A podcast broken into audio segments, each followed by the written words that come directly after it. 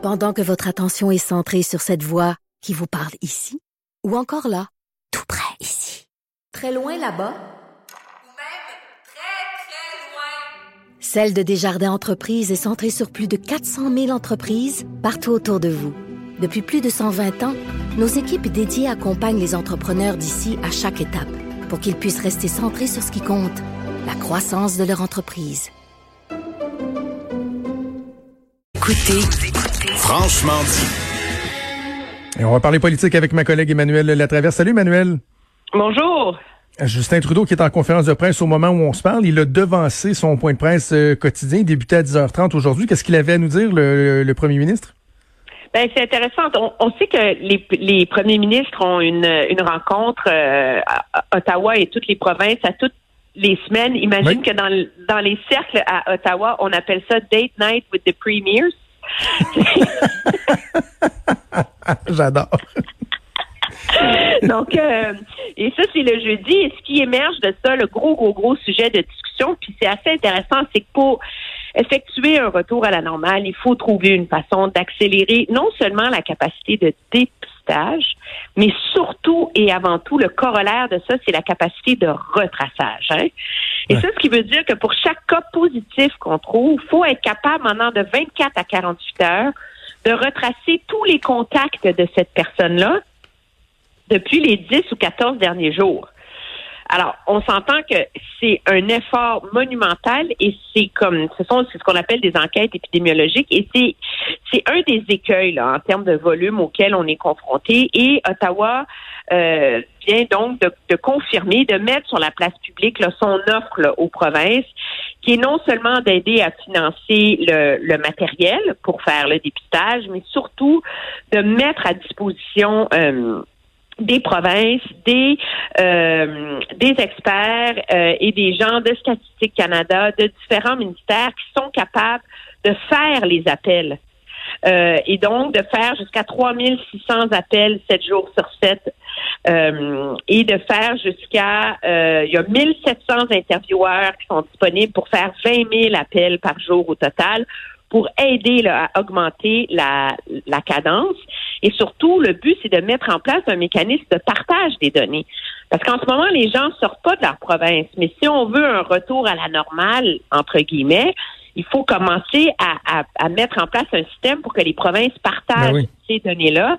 Et donc, c'est le cœur en ce moment, c'est comme c'est la prochaine étape là, essentielle pour sortir de notre état de pause généralisé actuel, mais aussi objectivement pour se donner les moyens d'affronter de manière peut-être plus efficace une deuxième vague.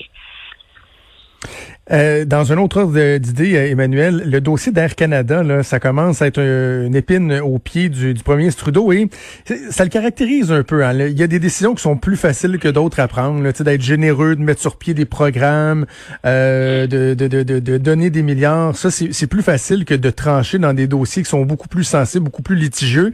Et là, cette question-là de l'aide d'Air, euh, de l'aide qu'on pourrait accorder à Air Canada euh, en fonction d'un remboursement des, des billets d'avion, les qui ont obtenu des crédits et qui exigent d'avoir des remboursements. Euh, c'est difficile d'avoir leur juste du côté du premier ministre sur ses intentions dans ce dossier-là. En fait, on se demande si lui-même le sait ce qu'il va faire. là. Ben, c'est pas très clair qu'Ottawa sait ce qu'il va faire pour une raison très simple, c'est qu'Ottawa cherche à trouver un équilibre entre assurer aux compagnies aériennes les moyens de survivre à cette crise et être juste et équitable envers les Canadiens. La réalité, c'est que les Canadiens, la raison pour laquelle ça satisfait pas l'idée d'avoir un crédit, c'est que c'est maintenant que les gens ont besoin de liquidité. Et donc, le 1000, le 1000, 2000 dollars qui dort dans les coffres d'Air Canada, les gens en ont besoin maintenant. En même temps, le calcul d'Air Canada, c'est de dire que ça va prendre trois ans avant de pouvoir revenir à la normale d'avant la crise. Et donc, euh, le 6 milliards de liquidités, il faut qu'il dure pour une très, très, très longue période si on veut passer au travers. Et il y a d'autres compagnies aériennes au Canada qui sont dans des Ben oui. situations beaucoup plus précaires qu'Air Canada. Alors, c'est vraiment un, un casse-tête euh, pour euh, pour le gouvernement en ce moment qui achète du temps en évitant de se mouiller et en préférant dire qu'on cherche un juste équilibre. Absolument. Euh, je sais que le, temps presse et que tu dois retourner en ondes à LCN euh, sous peu, mais peut-être un mot sur euh, ce qui se passe au Québec, notamment sur le fait que les, les pédiatres sont en train de forcer une discussion plutôt délicate sur les limites de ce qu'on peut appeler le, risque zéro. Oui, et c'est intéressant que ce soit les pédiatres qui l'ont lancé parce qu'ils étaient comme protégés là, des foudres de la population en invoquant la protection des enfants.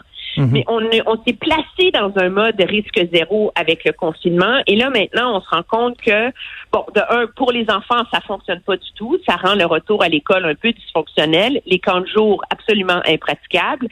Et euh, il y a des sérieux doutes là, qui sont... Euh, on en a largement parlé des sérieux doutes qui sont évoqués pour la santé mentale des jeunes, des adolescents, leur équilibre, leur développement social, etc. Mais objectivement, moi, je pense que de plus en plus, cette logique-là qu'il faut revoir, adapter les consignes de la santé publique à une réalité fonctionnelle. Ce discours-là va migrer maintenant, je pense, vers les enjeux euh, économiques et sociaux. Parce que on ne, on ne pourra pas sauver l'économie, reprendre un un rythme normal si on n'est pas capable de s'adapter à cette réalité-là et à gérer un certain risque. Maintenant, le défi pour le gouvernement, c'est d'être capable de mettre en place les structures de dépistage. C'est pour ça que c'est si important, pour être capable de gérer le fait qu'on n'est plus dans le risque zéro. Et pour pouvoir gérer une, une, un, un, risque qui vient avec un retour à une forme de normalité, la distanciation, le masque, etc., il faut que le gouvernement soit capable de répondre. Et en ce moment, c'est ça qui manque.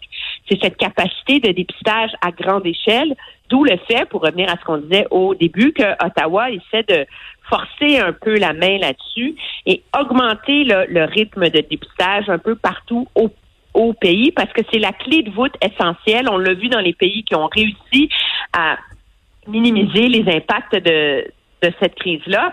Mais c'est toute une pédagogie maintenant qu'il faut faire euh, au sein de la population. Puis moi, je trouve ça magnifique que c'est grâce euh, un peu aux, euh, aux, aux pédiatres qu'on est en train très timidement d'avoir cette discussion-là plus largement dans la société. Absolument. Puis, mais on, le voit dans le discours de la, santé publique qu'à un moment donné, bon, euh, cette prise de conscience que le risque zéro n'existe pas et que de, il arrive un moment où tu n'as pas le choix d'agir, de déconfiner parce que de toute façon, les gens vont commencer euh, à décrocher en même temps. On, se questionne sur le fait où on peut être préoccupé du fait que le premier se dit ben, en ce moment, on n'est pas prêt pour une deuxième vague. Au moment où on est vraiment en train d'ouvrir les vannes, euh, on nous confirme qu'on n'est pas prêt pour une deuxième vague. Bref, euh, hâte de voir comment ça va se, se dérouler, notamment la semaine prochaine avec le, déconfinement euh, graduel de la ville de Montréal. Emmanuel, je te souhaite un excellent week-end et on se reparle au début de la semaine. Merci, salut.